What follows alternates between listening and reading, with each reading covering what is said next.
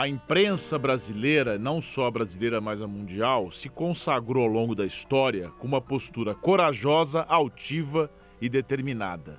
Portanto, eu lamento aqui a decisão do Grupo Globo de se retirar da cena política justamente no momento em que a gente mais precisa desses, dessas fronteiras de inteligência e de coragem. Por quê? Porque algumas pessoas mostraram o dedo porque se rebelaram?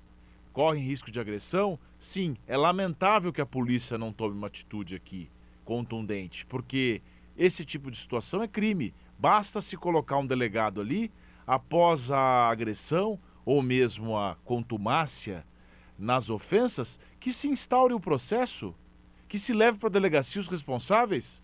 Cercadinho do presidente da República não é um ambiente de impunidade. Isso é sério.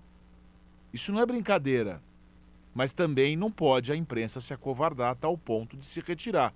Aliás, os grandes jornais, como Folha de São Paulo, Estado e até mesmo Globo, precisam colocar pessoas lá tarimbadas. Por que, que não envia lá um desses grandes representantes que aparecem todos os dias em rede nacional para enfrentar de igual para igual o presidente da República? Eu mesmo me candidato aqui, se a Rádio Cultura e o Grupo Cultura precisarem fazer isso. Porque precisa de interlocução inteligente nesse momento. O Ralph Schwartz balança a cabeça aqui. Ele não quer que eu faça isso. Mas, de toda forma, isso é muito importante, sim. E com relação ao ministro Luiz Roberto Barroso, as palavras podem ser muito bonitas, muito, muito elegantes. Mas grande parte da situação de justiça que nós vivemos hoje é por conta da separação indevida entre o bem e o mal que a justiça brasileira tem feito nos últimos tempos. Essa história de se colocar numa postura ativista em que a justiça escolhe quem merece a justiça e quem merece a cadeia. Não é assim que justiça funciona. Justiça não pensa criativamente um país melhor e maior. Isso não é papel do judiciário. Isso é papel do executivo e do legislativo.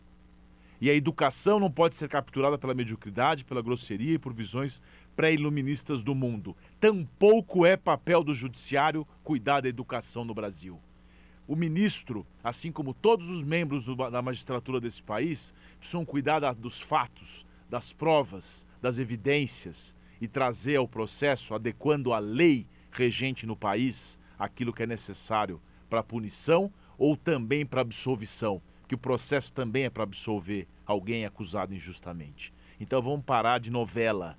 Justiça não é novela em que você escolhe quem é bom e quem é ruim.